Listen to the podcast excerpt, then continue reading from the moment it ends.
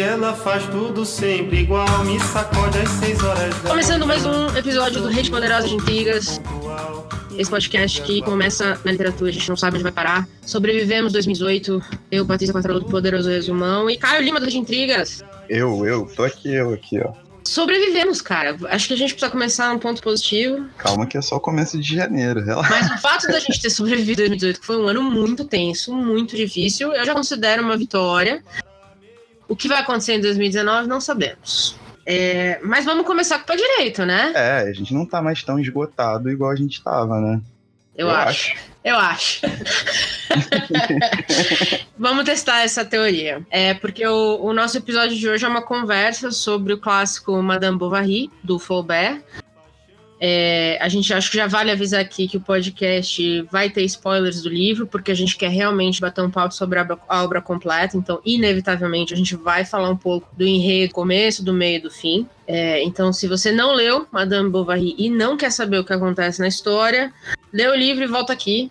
Se você já leu e quer ter essa conversa com a gente, siga no bonde. Ou, se você não leu, mas tem noção de que Madame Bovary é um clássico que qualquer lugar você pode esbarrar com ele e saber de toda a história dele de muito fácil, tipo, dando um.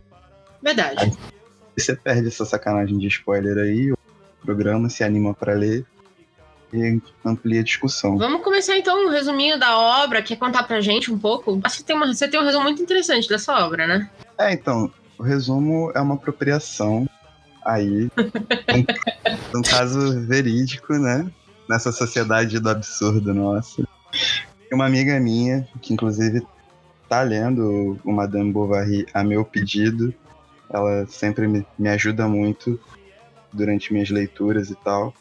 A Natasha tava lendo na hora do almoço no trabalho e um colega de trabalho qualquer definiu o livro. Acho que não precisa de resumo da obra, né? Ele só virou e falou: esse é o livro de puta. Então. Tá resumida. Tá resumido. Tá aí. Tá aí. V vamos, vamos partir desse, desse pressuposto. De que é um livro, basicamente, sobre uma puta. E a gente vai, e a gente vai discutir um pouco disso também, né? É, claro. Com certeza. Mas é um livro que, que marcou muito sua época, né? É, ele foi publicado em 1856. Eu acho que o mais marcante da história, além, óbvio, da história em si, foi o julgamento, porque o livro foi considerado obsceno.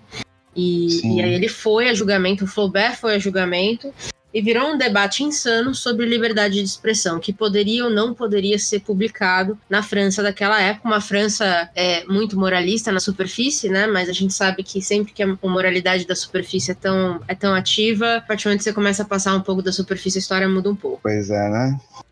A libertinagem é. básica. É, exato. Todo mundo pode, até alguém escrever um livro. É, mas o autor foi absolvido, o livro virou um best-seller assim que terminou de ser lançado, foi lançado em fascículos, virou um best-seller. É considerado um dos livros mais importantes, talvez um dos livros que marcam a criação do realismo literário. Flaubert é conhecido como um dos percussores desse movimento, junto com Stendhal, que também é da França, e o Pushkin, da Rússia, que basicamente era essa, esse movimento contra o romancismo, né? Então eles queriam falar da realidade, né? O que, o que realmente acontecia, principalmente nas classes, na classe baixa e na classe média, assim, que, qual é o dia a dia dessas pessoas. Então o livro é, marcou sua época, teve, teve aí, causou um burburinho fantástico quando saiu, e 180, minha matemática é ruim, me ajuda aqui, 180 anos depois, eu sou de humanas, gente. É, tá 180 anos depois, estamos aqui falando dele ainda e tentando discutir se é ou não um livro de puto. Ou seja, o cara é um gênio. Flaubert é um gênio. Um gênio, eu acho que isso é indiscutível. E, cara, uma obra que talvez tenha repercutido tanto por ter se escorado, de certa forma, personagens da vida real, né? É, sim, segundo, sim. segundo minhas leituras e apurações aqui, porque agora estamos organizados, Agora estudamos? Né?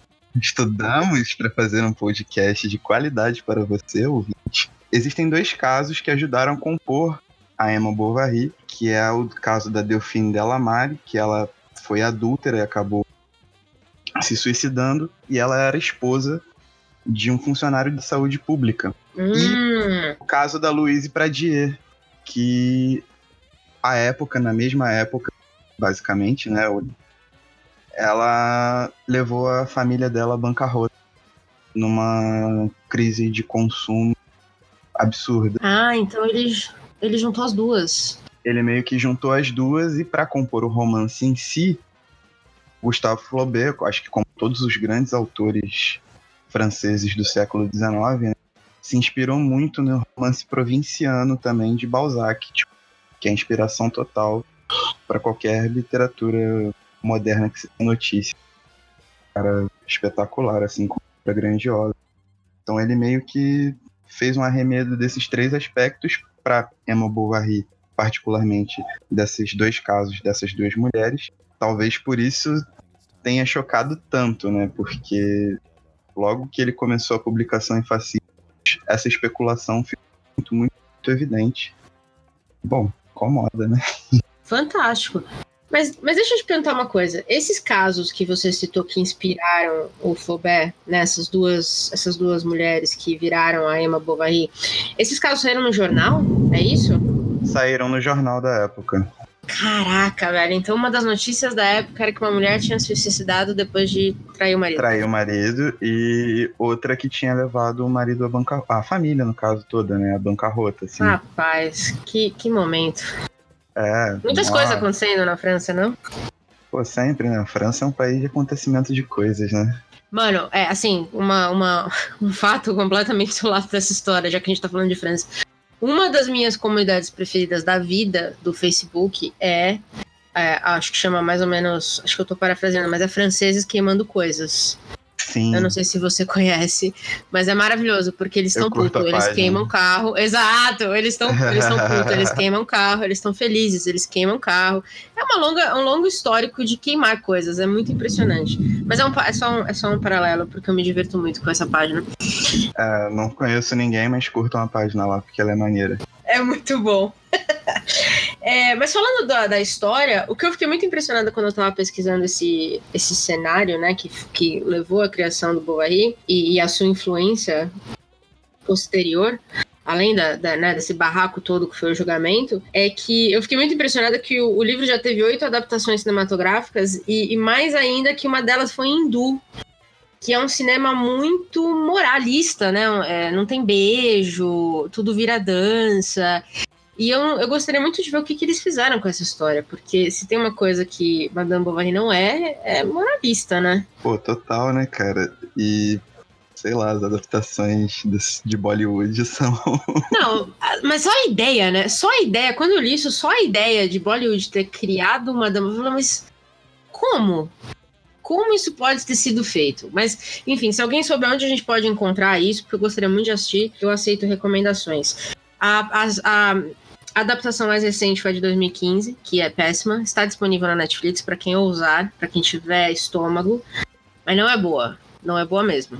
Tá? Eu já digo aqui. Você assistiu? Conseguiu assistir, cara? Pô, nem consegui, cara. Aqui em casa é, não, não perdeu nada, complicado. não. É, eu imaginava, né, que esse bagulho de Madame Bovary aí é quase o Velozes e Furiosos do, da literatura clássica. 25 volumes, todos iguais. Pois é. Até porque, mano, ela morre em todos, não tem graça, né? Spoiler é, número um. É o. É o Kevin da literatura. é, a gente falou no começo que o livro marcou essa, essa, esse novo movimento de realismo literário que ia contra né, o romancismo ou romancismo, porque a Emma, a Emma, na verdade, era uma grande leitora, né? A gente até conversou um pouco sobre isso. Ela lia muito mas ela era uma má leitora, né? Porque ela não, não entendia as nuances das histórias ou que era ficção de verdade. Então ela acreditava nas histórias românticas que ela lia. Então ela idealizava o que ela lia como a realidade.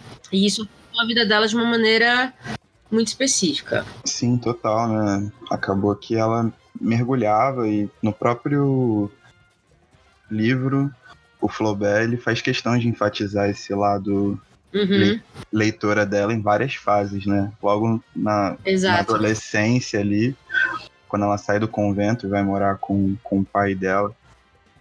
Que ela lia muitas essas coisas de aventura e mulheres e homens fortes e aventureiros e sem leis, Isso mesmo. sem regras e sei lá, sem mais o que. E os romances eram arrebatadores e os homens eram muito específicos. Sim. Então, assim, ela, ela tinha uma imaginação muito fértil e ela aceitava essa literatura como a realidade, né? Como as, as pessoas deveriam ser. Exato. E aí ela teve um baque quando foi viver a realidade. É, na hora que o, que o pai dela fala que ela tinha que casar, ela já olhou, ela já olhou pro, pro Bovary já meio, já meio falando, "Ih, esse cara aí é meio esquisito, compadre. Não é muito, não é muito que eu pensava, não. Mas é o que tinha, né? Aliás, foi o primeiro e único pretendente dela, pelo menos que a gente sabe. É o que tá tendo, pelo menos pelo que eu me lembre, foi o primeiro e único. E já foi selado o casamento, um casamento arranjado, né? Como Uhum. era costume. Se der mole, volta a ser costume, inclusive. E aí ela entra nessa vida de casada, né? E, pô, vê que não é. Não é uma parada bacana, assim, do jeito que ela imaginou que. É, todo mundo acho que tem a expectativa versus realidade. A questão é que Emma, ela não sabia lidar com essa, com esse impacto. Tanto que hoje existe na psicologia um termo para quem é, idealiza a vida e leva uma contínua frustração e decepção, que é bovarismo, Sim, total. né? Ou seja, ela é, um, ela é um perfeito estereótipo de uma pessoa que tem aquela. Eles falam uma insatisfação crônica. Porque ela sempre tá esperando mais do que ela tem, ela não consegue lidar com isso. E a Emma é claro, né? É muito óbvio, né? Ele escreveu ela de um jeito que fica muito claro. Pô, e é contínuo, né, cara? Porque o romance, ele, apesar de ser um, um romance que vai ao longo da vida da Emma, tipo, esses altos e baixos, eles vão Isso. em ciclos, né? E esses ciclos parece que vão cada vez mais. Caraca, mano, é um barulhão. É a chuva. Deixa chover, pelo amor de Deus, porque São Paulo, você sabe. Tá ligado? Tem que chover, mano. Tem que chover, que senão aqui a gente não consegue nem tomar banho nessa cidade. Mas enfim, Mas como eu tava É. falando, tipo, esses, esses altos e baixos, eles são em ciclos, né? E esses ciclos fazem, tipo, vão ficando cada vez maiores. Então ela cria uhum, expectativas cada vez mais altas e as quedas são cada vez mais é isso mesmo. altas, inclusive, né? Ela sobe muito e pá, vai de cara no rochedo. A paixão e obsessão, acho que ela- elas andam muito juntas com ela. Ela fica obcecada pelo objeto de, de paixão dela. E aí é, é isso mesmo que você falou. E, e eu acho que a maneira como Flaubert escreve não tem como interpretar de outra maneira. Se ele é muito claro, ele mostra muito claramente os, os altos e os baixos dela. Assim, é muito, é muito bem escrito. Porque você vive junto, assim, você entende muito bem o que levou aquilo. É, eu acho que foi uma grande sacada do Flaubert, assim, que ele não é um. Por ser um romance realista, né? Ele não, ele não fica romantizando demais algumas questões ou tentando achar algumas jus- justificativas. Tipo, as coisas simplesmente acontecem, sabe? é? Como com qualquer outra pessoa. Isso vai desembocar, tipo, em várias atitudes e a história vai, vai se perdendo nisso. Não tem essa questão de você tentar investigar, tipo, os sofrimentos do jovem Werther do Goethe, né? Tipo, que o cara fica ali escrevendo cartas e cartas apaixonado ali, tentando explicar o que é o amor. Tipo, só vai, tá ligado? A Emma só se jogava de cabeça e caía, aí sentia toda a dor, aí se jogava de cabeça de novo. É uma personagem persistente. É, ela tava sempre em busca de algo. E ela parecia. Ele, ele deixou muito claro que aquele ambiente, aquela cidade pequena na qual ela vivia, o casamento, essa, essa rotina, né, esse cotidiano que ela vivia, era, era extremamente enfadonho para ela. É, Total, né? e, e não só para ela, porque ele descreve os dias, ele descreve o que acontecia na cidade. Chega uma hora. E assim, eu, minha avó mora numa cidade, minha avó materna mora numa cidade que tem 2 mil habitantes. Acho que se muito tem 2 mil habitantes. E é aquela cidade que todo mundo fala assim: nossa, que maravilha, você vai para lá e você desliga do mundo. É verdade. Então, durante dois dias, você vai para lá e você, meu, a internet mal funciona, só tem te- canal aberto, então é melhor nem ver TV. Então, o que você faz o dia inteiro? Você passa o dia na rede lendo. Mas depois de dois, três dias, você começa assim: é, todo o seu dia é passar o dia na rede lendo. Então chega uma hora que você vai dar uma volta na cidade, você pega a bicicleta e roda a cidade inteira em 20 minutos. E eventualmente você começa a ficar de saco cheio do que tá acontecendo ali. É, então, e ele, e ele mostrava esse dia a dia dela, você lia o dia a dia dela e eu pensava assim, meu Deus do céu, que inferno. e vamos falar de Carlinhos, mas antes da gente falar um pouquinho do, dos coisas, vamos falar de Carlinhos, porque Carlos Bovary ou Charles Bovary, que na minha tradução virou Carlos, e aí eu aprendi de Carlinhos. É, Carlinhos era um tédio. Um porre. É, né, cara? Petit Charlie. Puta merda. o cara, assim, no começo do livro, a gente tem uma visão da vida dele, né? Não, é, não, não entra direto na história da Emma, né? É, a, gente, a gente aprende um pouquinho quem foi o Carlos Bovary, o Charles Bovary. E, e, ele, na verdade, era um cara assim, ele não tinha muita meta de vida, ele não tem muita ambição de nada, ele virou médico porque a mãe mandou. É, um cara bem assim, eu vou deixar a vida me é, levar. É, inclusive, assim, é uma parte importante pra gente conversar, porque a todo momento o, o narrador parece estar um pouco mais próximo do Charles do que efetivamente de qualquer outro personagem, inclusive da Emma. E eu acho que esse começo é importante para frisar, porque o Charles ele é uma figura central, já que ele é o homem traído, mas ele é um cara que é aquela mente sem brilho, assim. tipo, ele, passa... ele, já tinha, ele já tinha sido casado antes, né? Num outro casamento arranjado. Arranjado. Com uma mulher extremamente ciumenta né? Carente. É, carente. E aí é engraçado, porque parece ele entrou num casamento onde ele não sentia nenhuma dessas coisas que talvez fizessem a diferença no casamento dele. Sejamos sinceros. Se ele tivesse, se ele fosse um cara um pouco mais como a primeira esposa dele, é, e prestasse um pouco mais atenção no ambiente, né? Porque tem cenas que ele tá na, na situação assim, e, você sente que tá. E o, Boba, e o Flaubert escreve que tá rolando ali uma troca de olhares entre o Leão e a Emma, e você tá aqui, meu Deus, Carlos, pelo amor de Deus, homem, olha para cima.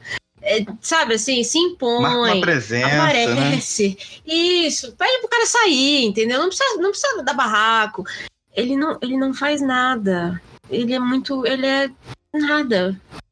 É, é então... assustador. Em alguns momentos, assim, é meio. Eu tava batendo nele e falei, pelo amor de Deus. Sabe?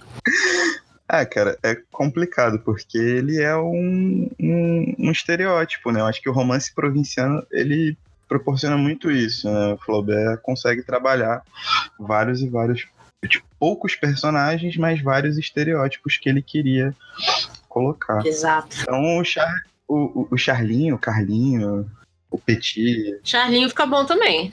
É, fica chique. Fica, né? Tinha um amigo de infância meu que se chamava Charles, a gente chamava ele de Charlinho. Meu Deus, alta sociedade Olha é Só. Nossa, era maneiraço. Mas enfim, a gente percebe assim que, o, que ele é um cara com aquelas aspirações de ter um bom emprego Tipo, você não precisa fazer faculdade porque pô, você gosta de fazer aquilo e você vai na fé e papapá. Não, você precisa fazer porque você vai ser um, ter um bom emprego, você vai ser um médico da cidade, então, tipo, você é uma autoridade, você é uma sumidade, ninguém vai poder te contestar, você vai ter uma certa fama, uma certa estabilidade, você vai viver sua vida com um certo, uma certa tranquilidade, não vai ser rico, Uhum. Mas você vai ter uma importância, tipo, sua mãe vai poder virar falar que você é o médico de Iraporinha, tá ligado? O único médico da cidade. É, que e, apesar dele também ser um médico bem mediano, né? Pois é. Né? Ele era um cara mediano em tudo, né? Ele era, ele era um marido mediano, ele era um médico mediano. Ele era totalmente medíocre. É, totalmente medíocre. É impressionante. É, e não tem e o, e o Flaubert não dá trégua para ele, né? Assim, quando você acha que ele vai. A, a história da, da operação, é, eu realmente achei que podia ser redenção do, do Charlinhos. Eu falei, agora vai. Agora ele vai fazer uma, uma operação e vai ser um negócio incrível, vai ser marcante. E aí foi, foi aquela bosta. E aí, ou seja, nem, nem isso, né? O cara não tem uma trégua, assim, ele não tem. É, o Flaubert não dá em nenhum momento pra gente que ele pode ser mais do que ele é. Ele é medíocre. Ponto final. E, e o mais bizarro é que quando o Romai, Romai, sei lá, tanto faz, uhum. ele apresenta essa alternativa, durante o livro ele vai falando que, pô, ele se debruçou noites e noites e noites estudando a parada, assim, Uhum. que não tinha como dar errado. Que, É. pô, ia ser um sucesso e alavancar o nome dele como um novo expoente da ciência médica, pá, pá, pá, pá. Cirurgia é um sucesso, daqui a pouco dá, dá merda, tipo. Tudo errado, exatamente. É, e, e já que você tocou no, no, no Romário, Romário, vamos falar dele, porque ele também é um personagem muito marcante, né, na, na história toda. Ele dá o tom de várias coisas ali, de várias cenas, que eu acho que fazem a gente entender um pouquinho melhor a cidade. Né, o Romais é o farmacêutico, que, que até antes de chegar, do- dos Bovary chegar, ele, ele exercia medicina sem licença, né, então ele não podia é, dar diagnóstico nem nada disso, mas ele fazia. Porque o Romain, na, na verdade, é aquele cara que se acha mais importante do que é, né? Sim, total. É, ele é um cara que fala muito de progresso, de racionalidade. Tem uma cena muito maravilhosa que ele discute com o padre, que chega a ser até divertido, é engraçado de ler. Os dois discutindo. Tipo, o mundo pegando fogo e um falando, vai ler Voltaire, o outro vai ler a Bíblia. E aí eles estão discutindo e, tipo, o mundo caindo, assim. É, é maravilhoso. Mas ele, ele é um cara que gosta de discurso, né? Ele, ele tá falando com as pessoas, ele gosta de mostrar o que ele sabe. E aí, é, eu tava pensando que toda vez que a gente lia, toda vez que ele aparecia, eu já esperava um discurso meio bizarro, assim, aqueles discursos longos, aquela pessoa que não para de falar. Ou seja, ele meio que dava o tom do enfado da cidade, sabe? A sensação que eu tinha era essa. Para mim, ele ficou meio marcante nesse sentido. Apesar de tanto progresso que ele citava, ele não parecia realmente saber do que ele é, Ele, tipo, lia sobre e falava que sabia. Faz É. sentido? Faz porque eu convivo com pessoas assim todo dia.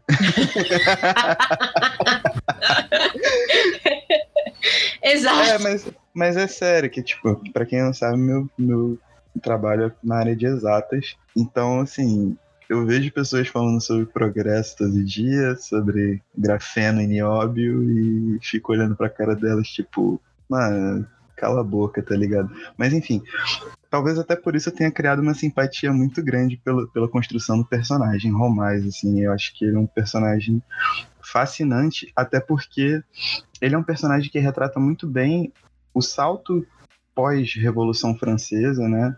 E era uma época conturbada na França, com várias Uhum. voltas da República, monarquia, República, monarquia, pá, pá, pá. E ele capta muito bem esse espírito do, do progressista meio vazio, sabe? Com meio aproveitador também das situações, porque ele também fazia um papel de leve trás sinistro, né? Exato, mas é exatamente isso. Ele é um cara que apro- se aproveita. Se tem alguma coisa que ele pode tirar vantagem, ele vai estar lá.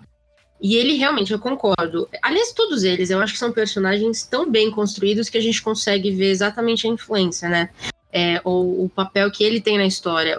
Uma coisa é verdade, essa foi minha primeira experiência com Fla- Flaubert, que eu posso dizer assim, puta autor. Porque você sai da história e não tem, e não tem dúvida do que cada personagem fez, não tem dúvida do que a história estava te levando, sabe? Assim, é mesmo que a gente possa discutir um pouco o que os personagens queriam, a construção de personagem é um negócio impressionante. O Romé é um personagem que você entende exatamente o que, que ele tem, tudo que ele fala tem ali por trás do que ele fala, tem ali um alto interesse intrínseco. Em algum lugar ele vai ganhar alguma coisa. É, e o mais maneiro é que ele não fica te explicando o que, que o cara quer ganhar. Uhum, Tipo, a, a história Exato. a história te leva. Então lá na frente você fala, caraca, lá, tipo, na primeira parte do livro ele tava falando esse bagulho, olha só o que ele tá fazendo agora. É isso Tipo, mesmo. É, é um livro que ele, que ele vai caminhando conforme a vida. Então você vai se surpreendendo conforme você vai se surpreendendo com as pessoas na sua vida. Eu acho que essa construção é imbatível, assim, tipo. Foi, até- porque ele escreveu, o Flaubert, no caso, escreveu o livro durante cinco anos, né? Ele passou um tempinho ali Meu Deus. Na cadeira. Um tempinho. Outro personagem que também eu acho que é a mesma leva do Romai, mas o Romai ele tem um interesse de prestígio, ah, né? Uhum. Ele quer prestígio, ele quer ser importante e, e no final das contas ele é o único que conquista o que ele quer de verdade. Né, se a gente parar pra pensar. Mas um outro personagem e que a gente e que tem um papel muito ativo na vida dos Bovary é o Lerret, que é um mercador e um agiota. Apesar dessa palavra não, não estar no livro. Mas é isso que ele é, né? Porque ele empresta dinheiro e exige juros altíssimos. É, né, cara? Ele é o, o banco da história, né? É isso mesmo. É isso mesmo. E é um aproveitador, né? Ele se aproveita da confusão dos Bovary e da desorganização deles, porque nenhum dos dois parecia saber é, lidar bem com as contas e com essas coisas, né? Os dois, nesse ponto de vista, eram bem medíocres. E aí ele percebeu isso. Eu acho até que o, o, o Romais e o Lerré, eles fazem um contraponto bem interessante, porque o Romais é, é a questão dessa, dessa supremacia intelectual, né? Ele, ele usa desse cientificismo todo, desse progressismo todo para tentar estar acima em status quo ali naquela naquele naquela província. Uhum.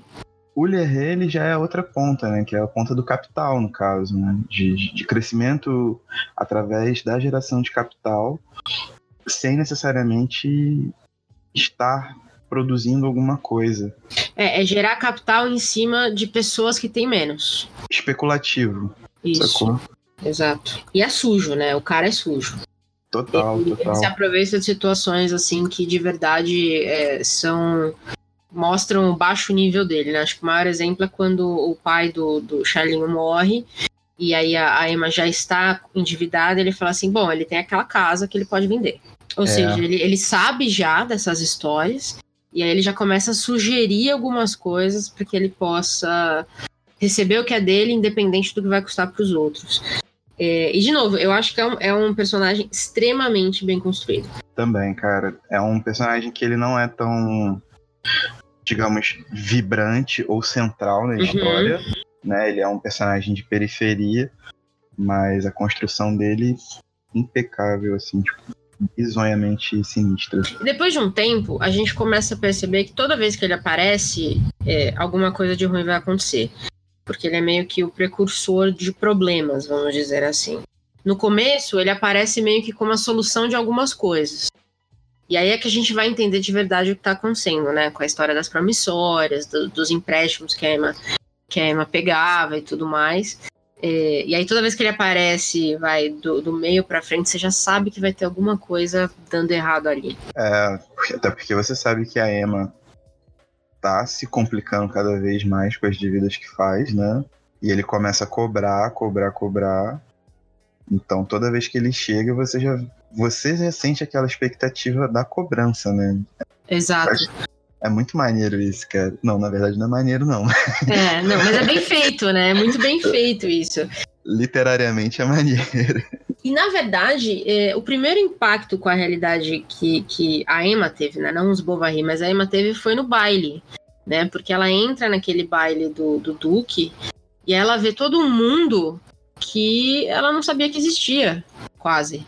Na realidade, ela nunca tinha visto aquilo, né? Eu acho que Não, ali ela ela- começa a ver o que ela poderia ou o que ela acha que deveria ter. Sim. É, tanto que na questão da operação do pé, tipo, ela fica efusiva e passa a ser uma, uma esposa, entre aspas, exemplar pro, pro Uhum. Bovary, justamente pela ideia também de que aquilo ali jogasse o casal lá pra cima, né? Que ela poderia realizar, dar, dar passos maiores nessa ascensão social, assim, e ter mais dessas benesses da vida da nobreza e tal. Mas ali, né, essa cena do, da festa no, no, no palácio lá é, é bem é bem determinante, sim, pro que viria a ser a Emma no decorrer do livro. E o, o Flaubert deixa muito claro o impacto dela, é, porque é interessante porque na- hora que, né, durante o baile, a gente, a gente vê ela muito impressionada, mas depois ela, ela fala assim, ai, hoje faz uma semana que eu fui no baile. Hoje faz duas semanas que eu fui no baile. Então ela começa, ela conta quase a vida dela como antes e um depois, assim. O baile foi extremamente determinante pro pós-baile, digamos, porque ela não parava de pensar no que ela viu. E, né, e sendo a romântica que ela era, eu acho que foi a primeira vez que ela olhou e falou: Bom, é isso aqui que eu preciso ter. E aí foi, foi começou essa, essa aproximação do Lerré e ela começou a comprar coisas que, para casa dela, que eram, né, não era um palácio, não eram necessariamente coisas necessárias, mas eram coisas bonitas. Né? Ela, ela, queria estar, ela queria estar cercada de coisas bonitas. É, né? Tipo, ela podia comprar um tapete, mas ela queria o tapete, né? Então ela foi fazendo esse tipo de coisa, tanto que até um outro personagem deter bem determinante para quebrar essa visão de da Emma, assim, né, que era sempre o, o pezinho no chão, quase âncora dela, era a mãe do, do Bovary, né, cara? Que Extremo sempre... oposto, né? É, que ela sempre chegava na voadora. mãe, a mãe do Charlinhos foi a, a original, a sócia da Light, né? Porque eu tenho, teve uma cena que ela falava assim: por que, que vocês usam tanta luz? E na hora eu comecei a rir, eu falei: meu Deus do céu, toda mãe é igual em algum momento da história. Eu comecei a rir, eu falei: tá aqui, a primeira sócia da Light. Para quem tem menos de 30 anos, talvez essa piada não vá fazer sentido. Mas para mim, sabe, fazia muito, tipo, desliga, desliga a luz, porque eu não sou sócia da Light. E ela criticava tudo, né? Então, assim, a hierarquia da casa, como é que a Emma tratava a empregada, como é que isso era servido, os pratos, tudo. E criticava muito a questão de gastos, né? Total, né? Principalmente de gastos. Tanto que de depois, no, no, mais pra frente, a herança do, do Charles, do Charlinho foi toda torrada, como se nada fosse, né? Uma bizarra separado. Torrada, é isso mesmo, essa é a palavra. Virou nada, assim. Ela gastou tudo. Falando da mãe, e aí a gente entra no primeiro. Primeiro personagem masculino marcante na vida da, da Emma depois do Charlinhos, que é o Leon. Sim. Né? Que é um cara mais novo do que ela, que ela conhece na cidade. E ela se encanta por ele e ele se encanta por ela. Mas nada acontece. Outro estereótipo do, do jovem promissor, que é tímido e pá. Pô, até filme americano replica esse bagulho até hoje, né? Não, mas no começo, então, mas quando você lê é, o Leon e aí ele vai embora e acontece, você fala assim, bom, whatever, tipo, legal, veio, foi, não fedeu nem cheirou. É, mas ele serviu, na verdade, para mostrar, eu acho, para mostrar para Emma que ela podia sim é, ter outros homens interessados nela que não o marido. Eu acho que ela finalmente entendeu que é, o casamento não era essa prisão que ela imaginava no sentido de romance. É, e também o. o, o ref, é, sim, o referencial de potencial também, né? Porque o Leon, ele era um cara que estava em franca ascensão, mesmo muito novo, né? Uhum. E mais ambicioso que o marido dela. E mais ambicioso, ele sempre estava correndo atrás com as paradas dele, tanto que ele vai, ele vai para Paris, depois desce para Rouen, que é uma outra cidade relativamente grande e tal. Mas, mas ele respeita o casamento. É, aliás, eles têm essa conversa. É, os dois concordam que nada pode acontecer porque ela é casada. Ele vai embora, vai ver a vida dele. E aí chega. Ai, olha. Rodolfo. chega Rodolfo. Que é um que é um safado, um safado sem vergonha. Eu não tenho nem outras palavras. Rodolfo Safadão. Rodolfo Safadão, é isso aí. Jesus, Rodolfo chega e muda a história totalmente, né? Não, e, e, assim, o mais bizarro é que ele, ele chega, olha pra, pra Emma uhum. e fala, tipo assim, com outras palavras, obviamente, mas fala, pô, vou pegar essa mina. Vou te ter. Cara, mas eu vou te falar uma coisa. É, eu, tava, eu tava revisando algumas coisas e o, o Flaubert dá pra gente uma coisa que ele não faz com o Leon. Que no Rodolfo ele dá um ponto de vista do Rodolfo, né? Porque eu acho que ele deixou muito claro que o Rodolfo fez uma escolha, apesar de Emma ser casada, que ele sabia. Sim. Ele decidiu que eles iam ter um caso. Ele decidiu, ele resolveu que ele ia conquistar ela e que eles iam ter um caso. Então, tudo que ele fez daí para frente foi muito foi muito racional foi calculista, né, cara? Exato, extremamente. Ele falou que era um lance, que não era um romance. Isso aqui não é um romance, isso aqui é um cara que quer pegar uma mulher. E aí ele fez tudo que ele tinha que fazer para isso. Fez exatamente tudo. Desde o clássico falar que ama até, tipo, foi dando corda mesmo. Foi dando corda. E ela caiu feito um patinho, né? Como ela já tava querendo essa coisa, esse romance, ele deu o que ela queria. Foi tirando vantagem, tirando vantagem, tirando vantagem. Tanto que tem, tem uma vez que ela decide que, que não, né? Um pouco antes de, de engatar a série mesmo, o lance dos dois. Que ela fala, não, você é um exemplo, papá. E ele nem liga, ele tá nem aí, sabe? É, exato. Tipo, tá vivendo a vida dele. E no final, né, quando, ele, quando ela quebra a cara de vez, que ele dá um bolo nela, tipo, é muito cruel essa parte, assim. É, porque, na verdade, ela, para ele, é só mais uma, né? Eu, o É Flaubert, inclusive, meio que quase que escreve com essas palavras, assim. O, o Rodolfo era um cara que tinha mulheres em vários lugares, ele meio que colecionava. Então ela era mais uma. Só que para ela, é, ele significou a quebra de um monte de paradigma na cabeça dela, né? Que era assim, ah, eu como mulher casada posso me apaixonar por outro, eu como mulher casada posso ter um relacionamento que tem esse arrebatamento que eu queria, com um homem que é ambicioso, que tem uma vida, não sei, é, aventureira ou sei lá, interessante.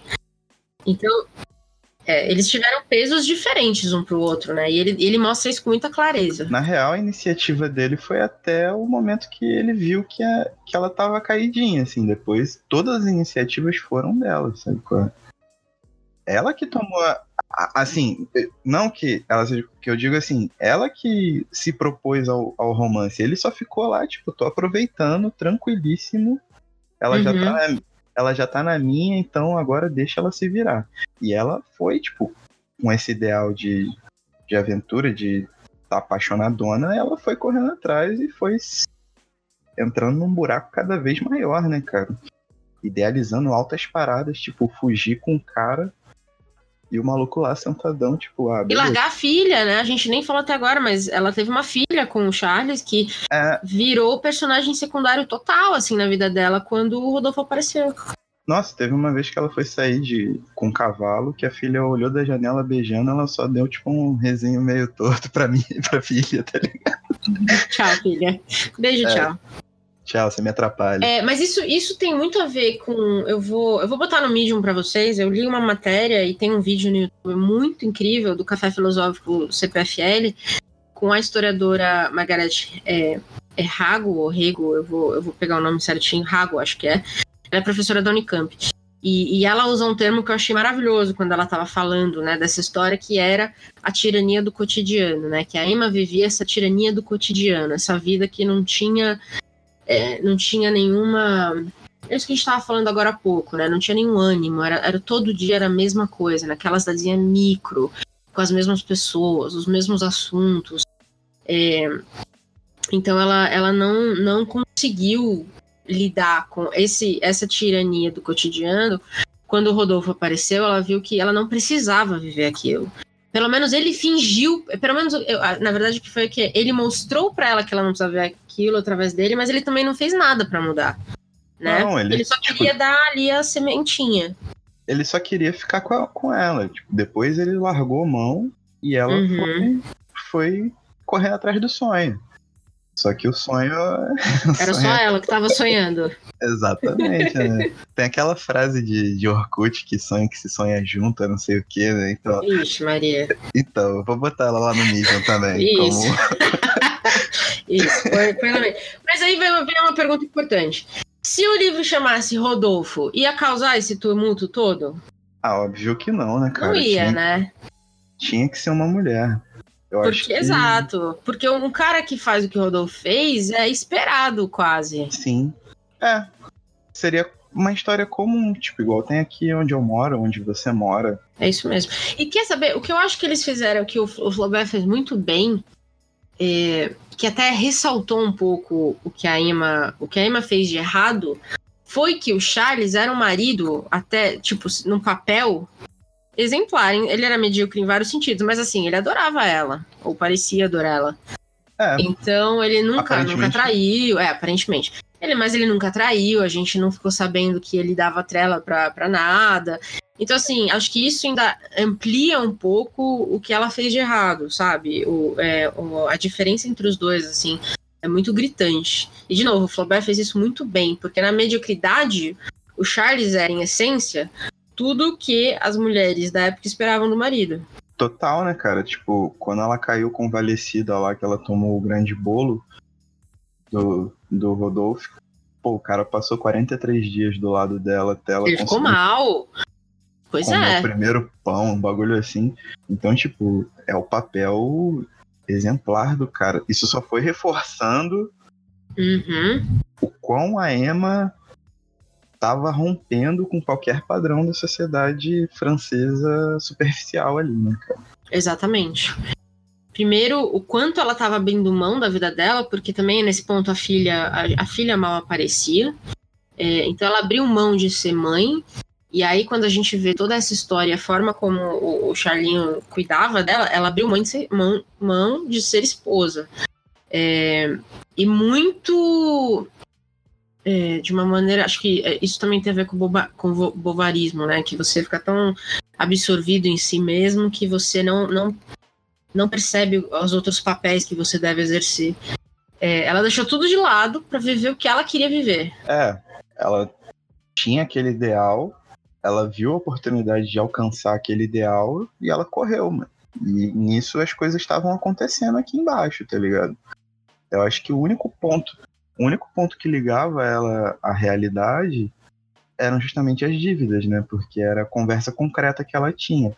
Uhum que para poder forjar essa realidade maior, né, essa realidade mais poderosa, mais, mais opulenta, mais suntuosa, ela comprava muita coisa. Exato. Quando ela tava no auge, né, do, do da, dos relacionamentos, que ela tava muito feliz, ela gastava.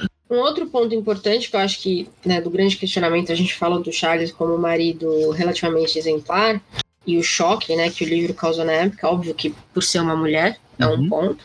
Mas eu acho que o outro ponto é, é, é, mexer um pouco com essa coisa que o pessoal vê como a santidade, não sei se é essa palavra é correta, do casamento. Né, porque o casamento tem sido, na história, uma base social. Então você, seja, seja o casamento religioso, seja o casamento por interesses políticos, é, ele é meio que a base da história, se você pensar, né? Então ele, ele tava colocando uma mulher que, essencialmente, uma mulher que colocou em xeque essa estrutura. Porque tinha muito religioso, e ainda tem hoje, que diz que a partir do momento que a mulher saiu de casa para trabalhar e tudo mais, a estrutura, a fundação da família começou a ruir. E aí aqui a gente vê uma mulher que tá literalmente cagando para isso. É verdade. A questão dela já se ver, né, vivendo aquele sonho, que ela tipo, não tem etapa de construção, mas ela já se vê, tipo, que eu acho que ocasiona essa questão do bovarismo, né? Que ele foi discutido ao longo do século sendo uhum. ressignificado por várias vertentes aí da, da psicologia, psicanálise, filosofia e blá, blá. Mas assim, na minha cabeça foi que ficou, tipo, ela a corrida dela na verdade era um salto, né? É verdade. Ela tava ali naquela vida medíocre dela, de repente, pô, ela viu o Leon, ela já começou a imaginar uma parada, só que na cabeça dela ela já estava vivendo essa parada. Quando eles se reencontraram, na, na digamos, na terceira parte do, do livro, mais pro final, é, foi a grande, a grande queda dela, né? Porque ela começou a colocar em cima dele um monte de expectativa que em nenhum momento ele disse que ia corresponder. É, né, virou meio que quando eles efetivamente tiveram um caso, né, depois do Rodolfo ter largado ela, não foi exatamente o que ela esperava, foi, foi assim, apaixonante, não sei o que, não sei o que lá, mas ela começou a esperar, a ter um monte de expectativa que em nenhum momento foi conversado entre eles. Ela basicamente esperava que, assim, ah, como eu quero que isso aconteça, é o que vai acontecer. E aí, mais um choque de realidade, né? Foi, assim, a...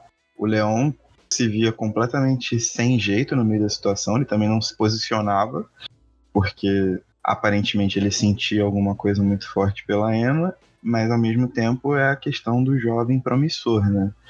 Que tem um, uma baita carreira pela frente, ele já estava a caminho de se tornar primeiro escrivão e, e blá blá blá. Até que acontece o, o, o, choque final da parada, que é quando, tipo, ela se expõe tanto, tanto, tanto, em Juan, né, que, a, que ela vai visitá-lo constantemente, alegando ter aulas de música e etc. A mãe escreve uma carta pro chefe do cara falando, ó, oh, tá todo mundo sabendo que tem um relacionamento com mulher casada, irmão. Você escolhe um ou outro, ou você fica com o seu trabalho, ou você vai correr atrás da mulher, mas... Ficou feio pra ele, né? Ficou feio pra ele. E aí ele ainda ficou, ficou ainda mais sem jeito, né? Tipo... Mas aí, entre a ambição e a paixão, ele escolheu a ambição. Escolheu a ambição. E aí ela não conseguiu lidar. Aí foi a queda final, né, cara? Porque ela basicamente mudou a vida inteira dela e se arriscou demais, porque ela ia ao trabalho dele, queria fazer as coisas com ele, pá. Quando ele opta pela carreira, ela caiu do cavalo geral, assim. É, e aí ela volta e ela se mata, né? Um spoiler básico. Vou dar mais Porque- spoiler. É com arsênico. Isso. em grande parte porque as dívidas chegaram num ponto em que eles estavam é, brigando perder a casa. É, o, o Charlinhos não sabia né, o que ela estava fazendo. Ele não tinha ideia de que as dívidas estavam a esse ponto. E eles correram o risco de perder a casa, né? E aí ela se desesperou. Porque todo mundo ia ficar sabendo, a cidade era do tamanho de um punho, então não tinha como fingir que nada tinha acontecido. Não, ali ela já tava vendida totalmente, assim. E aí, quando ela se mata, ela eventualmente ela morre, né? Ela dura ainda alguns dias ali, mas é, quem mais sofre é o Charlinhos. Apes- Mesmo quando ele descobre das coisas que ela fazia. Pois é, né, cara? O que aumenta mais o estereótipo do homem medíocre e do de que o corno é sempre o último a saber. Literalmente, nesse caso, porque. Coitado, cara. E ele descobre do pior jeito possível, né? Que é ele Pior. pega. Não é alguém, nem alguém contou, ele vê cartas, ele vê as mensagens que ela recebia e mandava, que eram extremamente apaixonadas. Coisas que ela nunca falava pra ele, por exemplo. Com certeza, na verdade, por muitos momentos, até nos bons momentos, ela o tratava de uma forma bem, bem severa. Sim. Ela não foi, ela não foi uma grande esposa pra ele, né? É, acabou não sendo, né, cara? Porque eles pique, ela já não queria viver o casamento, né? Esse bagulho de casamento arranjado, cara, acaba com a vida de todo mundo. E a questão é, a primeira esposa dele também não tinha sido incrível. Ele tinha também uma expectativa extremamente baixa de esposa. Se a gente for parar pra pensar assim, ela tinha que estar em casa, cuidar das contas e, e é isso, dar um filho e tá bom. É, aquela vida bem, bem normalzona mesmo. Tipo, sei lá, cara, que todo. Acho que até hoje o pensamento é muito mais muito esse, assim, no meio da classe média, né? Você vai crescer, vai estudar, fazer uma faculdade, vai, vai casar, vai constituir uma família, vai criar seu filho, aí seu filho vai crescer, vai fazer a mesma coisa que você, e assim vai, né? Não muda, é o que eu te falei, o casamento é meio, ele é meio perene na história toda, assim, tipo, como, como a, a, a família nuclear, e aí é, meio, é bizarro quando a gente para pra pensar, né? Mas é. O casamento em si é uma instituição que tá aí. É, ataquem o quanto quiser, mas tem sido uma base fundamental de toda a história da sociedade. Então é interessante quando a gente olha por esse lado. Não mudou. A gente não avança em. a gente tá regredindo, né? Visto o momento atual. Mas não entramos em Não, não polêmicas, mudou, não. É só a mesma mudou- coisa. Não, é a mesma coisa. 300 anos a gente ainda quer cagar a regra de quem pode ou não casar. Pelo amor de Deus, né? Tinha primo que casava 200 anos atrás. Agora você tá me dizendo que dois homens não podem casar porque você tá incomodado. Mas o, o primo de primeiro grau com a irmã, sabe assim, puta que pariu, né, meu? Você sabe que eu fico boladão? Hum. Essa galera toda gosta de Game of Thrones, mano. Pois é, e acho incrível. Ou seja, eu, eu acho incrível, mas eu não tenho essa, essa, essa moralidade, não. É, acho absurdo, porque é legal, mas sabe, é, pensa comigo, cara, 200 anos atrás, ninguém via com maus olhos casamento entre membros da mesma família. E agora o povo tá cagando regra aqui de, tipo, gênero e os caralho a quatro, tipo, é meio, é meio, ah, religião, cara, religião. Ah, cara. É, falando nisso, ainda tem o, o padreco lá, que nem padre é, né? Que Tem o esculacha. É, tem o, o vigário lá, que é que. Que, Emma que é meio desinteressadão, né? Desinteressadão total, né? É, o cara. O Emma vai lá falar dos pecados dela, pá. Maluco É, ele não tá afim, Ela vira e fala assim, pô, tô meio doente. Eu tô, pô, pede remédio pro seu marido. Vem me encher o saco, não. tipo, É, mas também podia ser por ela ser mulher, né? Porque o tempo todo que ela tá lá falando com ele, ele fala assim, mas e seu marido tá bem? Eu imagino que ele seja muito ocupado, né? Ah, eu também sou ocupado. Tipo, ele não deixa ela falar. não deixa. Ele é bem, bem bundão também, o padre. É, mas a gente vê casos aí até hoje da igreja católica, né, cara? Ixi, Maria. Pois é. Spotlight tá aí pra mostrar o que foi, né, gente? Mas é sempre assim, não é? E eu acho que isso é uma coisa que o Flaubert mostrou muito, que é quem mais prega a regra, quem mais quer que as coisas sejam feitas de certa maneira, é quem menos faz do jeito certo. É, então, cara, é, o que deu pra compreender assim é, é que o, essa crítica que o, o, o Flaubert faz, ela é uma crítica muito estrutural, né? Muito de quem vê a parada acontecendo de dentro, assim. Se você olhar o desenrolar e como são moldados os personagens. Todos que figuram dentro do, do romance, mesmo os mais periféricos, ele realmente, tipo, tava boladão. Isso é, e como essa foi a primeira publicação dele, não o primeiro livro em si, mas a primeira publicação, você vai percebendo isso nos outros livros, assim, tipo, educação sentimental também tem muito essa pegada. Enfim, né? A obra toda dele, os três contos, não sei o que, Pecuchet e tal. Eu sempre esqueço o nome dos livros, é uma merda isso. Mas. Mas é uma tônica dele, assim. Ele não era um cara extremamente engajado politicamente. Na verdade, ele era um cara bem esteta, mas ele tinha um senso crítico muito afiado. E isso fica muito aparente, Madame Bovary, o romance inteiro, né? Ele realmente uhum.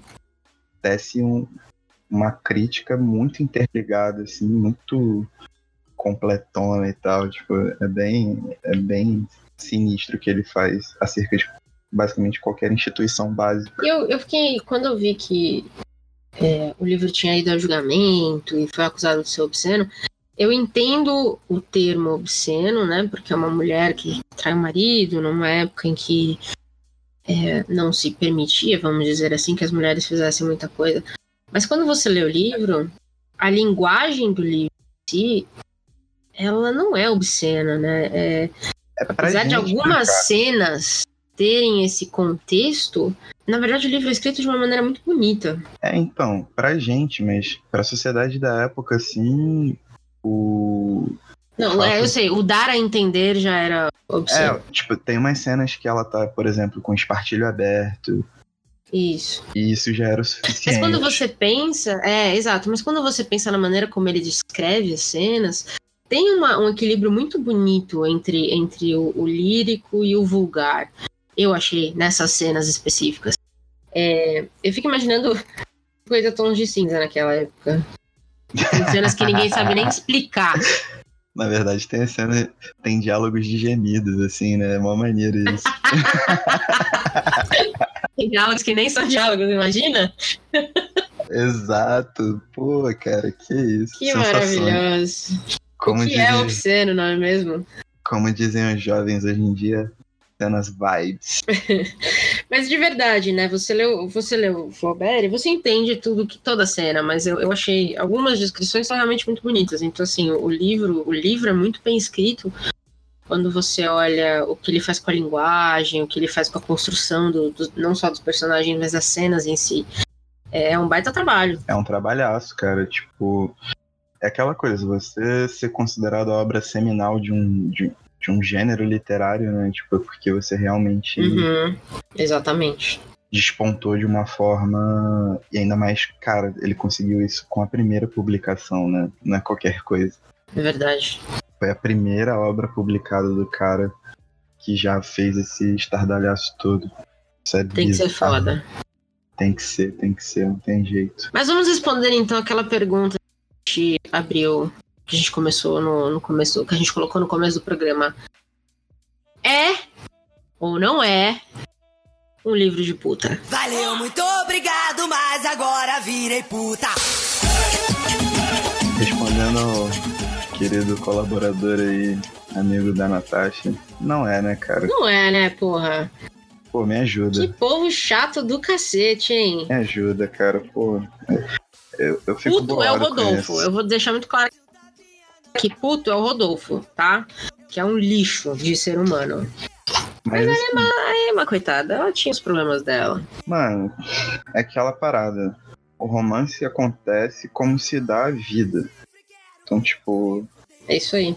Por mais que você acompanhe todo o desenrolar e você consiga bolar teorias acerca da Emma, todas essas teorias têm respaldo nas suas experiências de vida. Não existe ninguém romantizando ou tentando te explicar o porquê dela ter feito. Se você for olhar racionalmente a história, tem pontos contra e tem pontos a favor.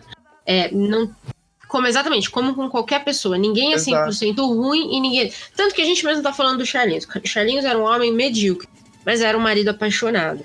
O Romai era um farmacêutico sacana, mentiroso.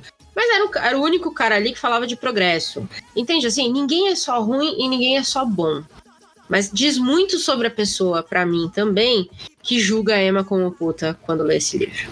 Eu acho que isso diz muito mais de quem diz essa frase do que da, da obra em si. É essa parada, porque quem leu e tira essa conclusão, ele tá expondo os próprios preconceitos que ele tem, sacou? Ou, ou os próprios cornos. É, né? Opa!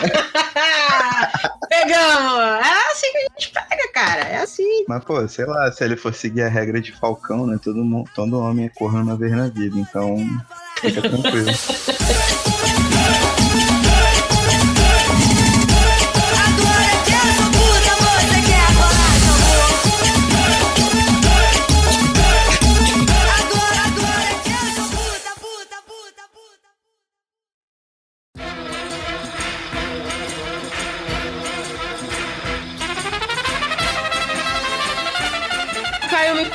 que, que você tá lendo, assistindo, o que, que você recomenda pra gente começar bem o ano. Então, cara, eu tô dando um, um gás aqui em alguns estudos, algumas coisas. Aproveitei o- as resoluções de ano novo pra poder tirar, da, Boa.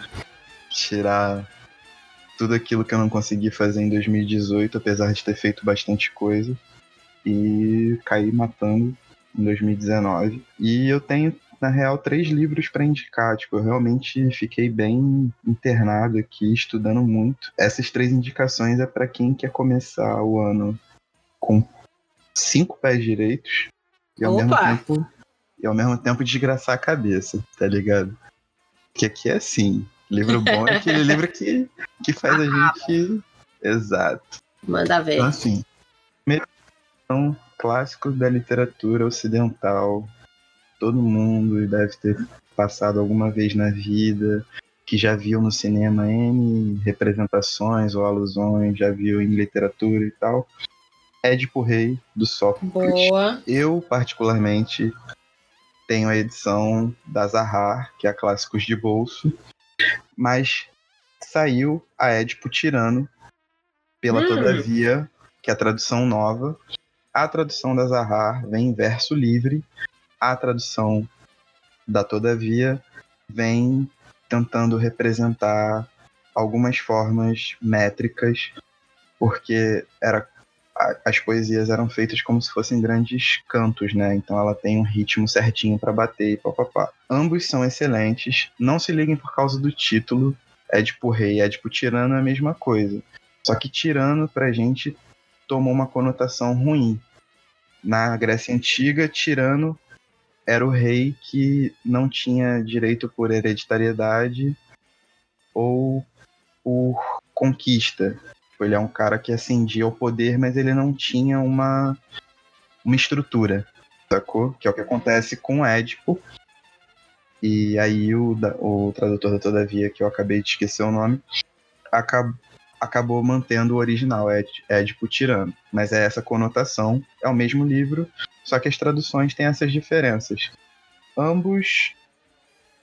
Aí tá material de apoio irado. Pra quem se interessa por versificação, corre no da Todavia, porque o cara dá aulas, ele é muito bom. Mas pra quem realmente só quer a história em si, vai pro da Zahar também, que é excelente. Ambas traduções são bem novas, são muito boas. Eu acho que é uma leitura seminal, assim, a gente Uhum. passa a ver as coisas por um outro ângulo. É um classicão que é indispensável. Segunda indicação, é, provavelmente ele já passou por aqui em algum momento. Passou no podcast passado porque foi um dos melhores livros de ficção que eu li no ano. Mas eu vou deixar a recomendação de novo porque além de eu estar relendo, eu estou soltando um ensaio sobre ele daqui a alguns dias. Talvez já tenha até saído quando o podcast for pro ar que é o Humus, do Raul Brandão. Aqui ele foi publicado pela Carambaia, sei que não é uma editora muito barata, mas como prezamos pela qualidade, não pela quantidade, é preferível que você gaste 75 reais nesse livro, que eu acho que é o preço dele, que você vai gastar bem gasto. É um dos grandes romances do século XX que não é reconhecido. Raul Brandão aborda algumas questões extremamente profundas em relação à constituição do pensamento, em como a gente materializa isso através de palavras, a própria insignificância do ser humano, ele tem uma visão bem parecida com a do Saramago, bem pessimista sobre as coisas. Maravilhoso. Já gostei. E é um escritor português também, então, tipo, pode ter O que alguma. acontece em Portugal, hein, cara? É meu padrão, vocês assim, odeiam a sociedade. Acho maravilhoso. Eu devia morar lá. Dois. Tô adorando. Incrível. Já anotei aqui pra mim também. É Boa. um, é um escritor incrível, assim, tipo, é um dos grandes cara, caras que eu li na vida. Tipo, eu levo uns na minha vida. Eu tô adubando a minha vida, né? Que, que bagulho. um livro grande, pessimista, o livro da minha vida. ok. Mas assim, cara, leia Humus. É uma das grandes leituras que você vai fazer, se não na vida, pelo menos no ano. É um livraço. E bom, le, o Rede de Intrigas porque vai sair o ensaio e, pô, tá muito maneiro, cara. Me amarrei muito em fazer, fiz com muita dedicação e carinho. E o terceiro foi uma das últimas leituras. Eu tava voltando de São Paulo quando li no ônibus depois li mais uma vez, depois li uma terceira vez, e também vai sair um trabalho sobre ele bem legal, que é o A Vegetariana, da Han Kang. Saiu pela Todavia. Hum, muita gente falando dele. Tradução direto do, do coreano. Parece que a, trad a tradução que veio da Devir não tá muito legal. Não sei se a tradução é indireta ou se é por causa de, de questões de revisão, né, que acabaram passando Hum, e, atra- e atrapalha o andamento da leitura, você fica meio, né, fica meio que marcando erro e tal, isso não é muito legal. Mas essa edição da Todavia tá redondinha, é bem bonita e, cara, é um livro que te faz repensar muitos aspectos da vida, assim, não só acerca do, do, do, do, do consumo de carne e tal. É um livro que está sendo bastante falado nas redes sociais, se vocês procurarem, então Uhum. Toa, a minha, logo no começo do livro, decidi ser vegetariano. Mas é um livro que te coloca em, em, em xeque muitas questões de do que você é capaz de fazer individualmente dentro do seu meio social e do quanto essas ações seriam julgadas como loucura. Sacou? É. Mais ou menos a vibe? Mas é ficção. Mas é ficção. É ficção Ah, total. tá, tá. Tipo, tem um Legal. quê de surrealismo, Uhum. tem várias paradas assim. Bom, todo mundo que tá no meu Instagram vê que eu sou, tipo, aficionado por coisas de doidão, surrealismo, dadaísmo, Mas você não Poderia. tá chapado. patafísica. Não, nunca tô, cara. Sou geração saúde. Tá, beleza. seguimos. Só pra, não, só pra deixar claro, porque a gente já lançou que gosta de coisa de doidão, e vira e mexe, a gente tem que deixar claro que você não está chapado, então vamos só Não, não. reforçar aqui. Não, A gente grava de boas o podcast, sossegadíssimo. gente, de verdade. No máximo uma água, É, assim. Isso aí. Isso. Tranquilo. Mas nem, mas nem toma muito porque pode estar batizado. Maravilhoso. Tá anotado, então. Boas dicas, cara. Boas dicas mesmo. Bom, eu tenho, eu tenho um filme, um livro de ficção e um não ficção. Pra quem tá aí na época de férias, puta, tá começando o ano, não quer ler ainda, tá difícil de pegar nos livros, eu entendo. E a minha dica, eu tava, eu tava pesquisando algumas coisas pra gente fazer esse podcast, e eu acabei caindo num filme chamado A Lagosta, ou The Lobster, está na Netflix que é um, dos filmes mais nonsense que eu já vi na minha vida, assim. E olha que eu já vi muito filme nonsense. Gostamos. Que é. Gostamos muito, exato. Que é basicamente o seguinte: você tem. Você não pode ser solteiro. Então, quando você está solteiro a partir de certa idade, você tem 45 dias para encontrar um par, ou você é transformado num animal. E aí você pode escolher o animal. A história basicamente é, gira em torno do personagem do Colin Farrell, que aliás foi de, de, de, de atorzinho de filme blockbuster para puta ator de filme indie. É, foi incrível a reinvenção do Colin Farrell como ator em Hollywood, de verdade mesmo, assim. Desde que eu assisti em Bruges, que você para e fala, cara, ele é um ótimo ator. É, mas ele é um ótimo ator para esse tipo de filme aqui, ele arrasa. Então, ele, ele acaba de. A mulher larga dele, a mulher se apaixona por outro homem, larga dele. E aí ele vai para esse hotel, né? Começando a contar os 45 dias dele. Ele escolhe que se em 45 dias eles não, ele não encontrar é, uma pessoa, ele vai virar uma lagosta.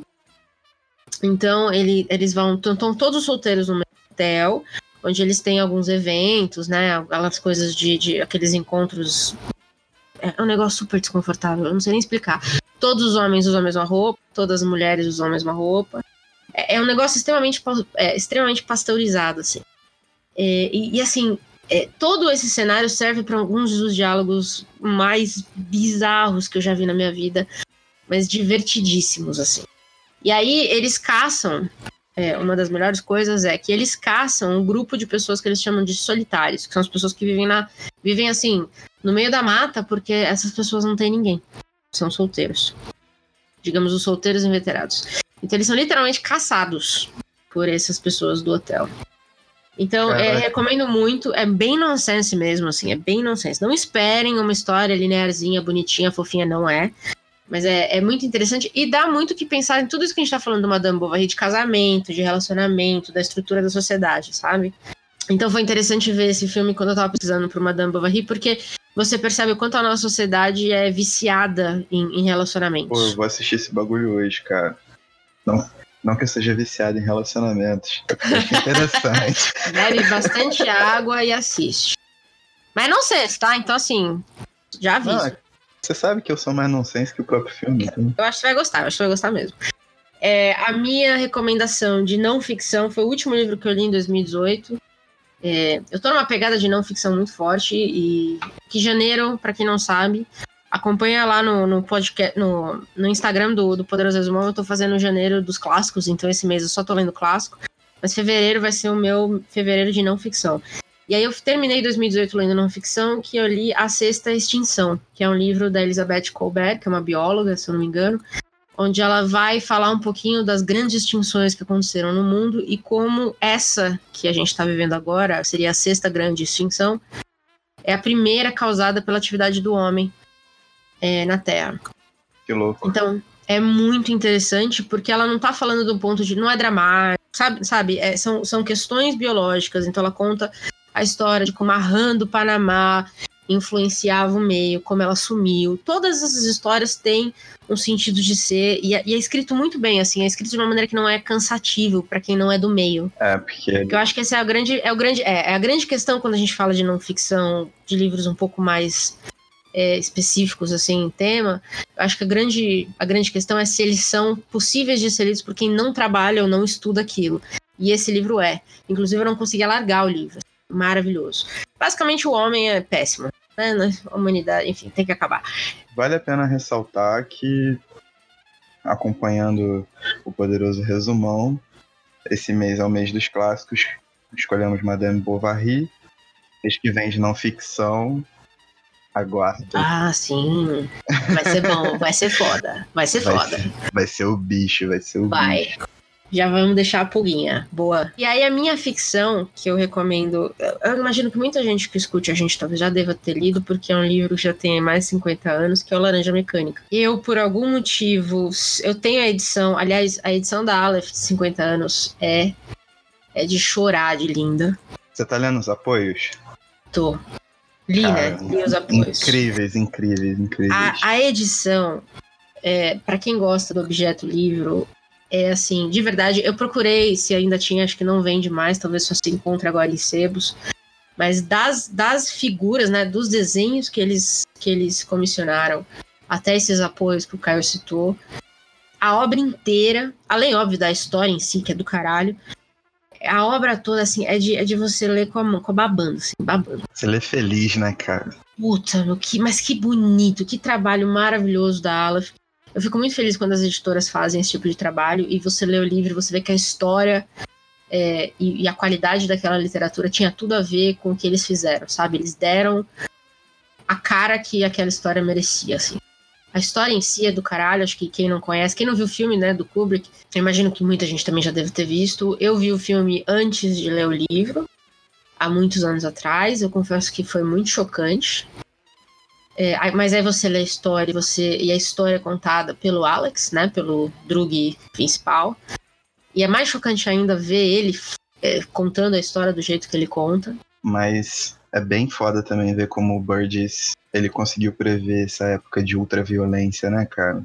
e não só isso, né? Os, os clamados da sociedade para que você reformasse esses esses bandidos, vamos dizer assim, e como isso foi feito, como isso foi vendido para a população, como isso foi aceito e o resultado. É, dentro dos mundo, do mundo das distopias, até para reforçar a sua indicação, tipo, é a minha preferida de longe. Por N aspectos, mas é a minha preferida de longe. Assim, Laranja Mecânica é obra-prima master total. Mar... Então, é, o, o Laranja Mecânica, eu vou ter um mês dedicado só para distopias, mas eu quis ler ele como clássico porque eu quero reforçar que clássico não é só livro que tem 180 anos, sabe? Clássicos recentes também são clássicos. E eu acho que Laranja Mecânica é um puta de um clássico. É, é, uma distopia, mas é um puta de um clássico. Então eu pus nesse mês. Porque eu vou ter um mês de distopia, mas quando eu tava lendo sobre Laranja Mecânica, eu falei, cara, isso aqui é seminal, sabe? É 50 anos depois. Tem coisa aqui que, que você olha pro Brasil hoje e fala, caralho, que medo. Eu acho que a gente tem muito essa questão de ficar apegado ao termo clássico por algum viés acadêmico que acaba respingando, ou por alguma coisa de ser algo intocável, mas tipo, uhum. esse, é vege esse é vegetariana, por exemplo, cara, é um novo clássico, tipo, é um livro de 2007 por aí. É, ou, ou, tem isso também, eu acho que tem um pouco do viés de clássico versus tempo. Então, assim, ah, um é... livro que dura 180 anos, a gente ainda tá discutindo é um clássico. É verdade, é, é, isso é, um bom, é uma boa métrica. Mas, por exemplo, um outro clássico que eu pus nesse mês, que é um clássico, clássico recente que eu comecei a ler ontem, é A Cor Púrpura. É um clássico recente, mas isso não quer dizer que não tem impactado a nossa época, ainda que recentemente. Então, acho que a gente precisa talvez sair um pouco dessa caixinha do que é um clássico. E por isso que eu fiz questão de botar a laranja mecânica nesse mês e a cor púrpura esse mês, porque eu acho que é, são clássicos em seus próprios direitos, assim. Laranja mecânica, para quem não leu, leia. É, é, é, exatamente o que o Caio falou do, dos outros, que assim, é um desgraçamento total de cabeça. É um questionamento geral de, da sociedade, do que a gente quer como sociedade. É, escrito assim de uma maneira é, ímpar. Acho que não existe outro livro similar eu nunca vi. É, e ele consegue fazer, porque ele cria uma própria uma linguagem, né, que é a linguagem do, dos jovens, você fica imerso naquela história, porque você não consegue sair daquela linguagem. Então, para você ler o livro, é, você tem que, tem que imergir 100% na linguagem que ele cria. Então, é uma experiência única. É uma experiência literária, né, cara? Você pode você pode fazer a resenha, contar o livro de trás para frente, que nada se compara a você sentar e ler Laranja Mecânica, tá ligado? E aí, como eu vi o filme antes, eu quero deixar muito claro que ver o filme também não se compara a ler o livro. É, o filme é muito bom, acho que é um puta filme. O Kubrick fez um trabalho incrível, mas ainda assim, e não é o, não é o famigerado, ah, melhor. Não, mas nesse caso, o livro é melhor. É, e a experiência de ler é outra do que a experiência de ver. É porque ali você consegue captar as nuances da linguagem que o cara criou, né, velho? Exatamente. Aí é brabo, velho. Aí, Aí quando é esse negócio acontece, você fala, porra, esse maluco é brabo. Esse é brabo. Então, fechamos o, o nosso primeiro podcast de 2019. A gente foi de fechamos. Madame Bovary a Laranja Mecânica. Que começo de ano. Bom, começo em alto estilo. Começando Alto estilo, bem. inclusive, agradecendo a Nathalie, minha parceira de sempre, que deixou a gente com a cara bonita igual a Aleph deixou. Então, cara. Agora a gente tá. Até porque agora a gente tá no Spotify, então tem que estar tá bonito, né, cara? Vou falar. A gente tá estudando, temos um editor foda e agora temos um visual foda. Tem arte não tem por que vocês ouvirem outros podcasts que não o nosso. que horror! Deixa, a galera pode ouvir um monte, mas ouve o nosso também. Não, ouve o nosso no repeat. Fica bitolado na gente. A gente vai começar a falar um monte de palavra de ordem aqui. Vamos mudar o mundo. Mentira, Bom, galera. não. A gente só quer que vocês leiam. É, vamos ler mais. Só isso. É a única regra do dia. Vamos tentar ler mais de 2019. Fiquem ligados aí nas nossas redes sociais, a gente divulga sempre quando tem episódio novo. O Caio falou aqui que vai ter coisa boa saindo no Rede, no rede de Intrigas. E no Poderoso Resumão a gente volta com as resenhas na segunda semana é, de janeiro, então logo menos vai ter conteúdo fresquinho para vocês. É, todo nesse no Instagram do Poderoso, todos os meses vão ser temáticos esse ano, se- se eu conseguir. Então, vamos ver, né? Então, indo bem assim, então todo mês, todos os dias de janeiro, eu tô postando só sobre clássicos. E aí, em fevereiro, já dando a letra aqui que vai ser não ficção. É, fiquem ligados, a gente tem um conteúdo muito legal para esse ano. Acho que esse ano vai ser, vai ser interessante, eu diria, em vários sentidos. Concorrência que se cuide. Pega nós. Bom, galera, é isso. Fechamos, Caio? Fechamos, fechamos.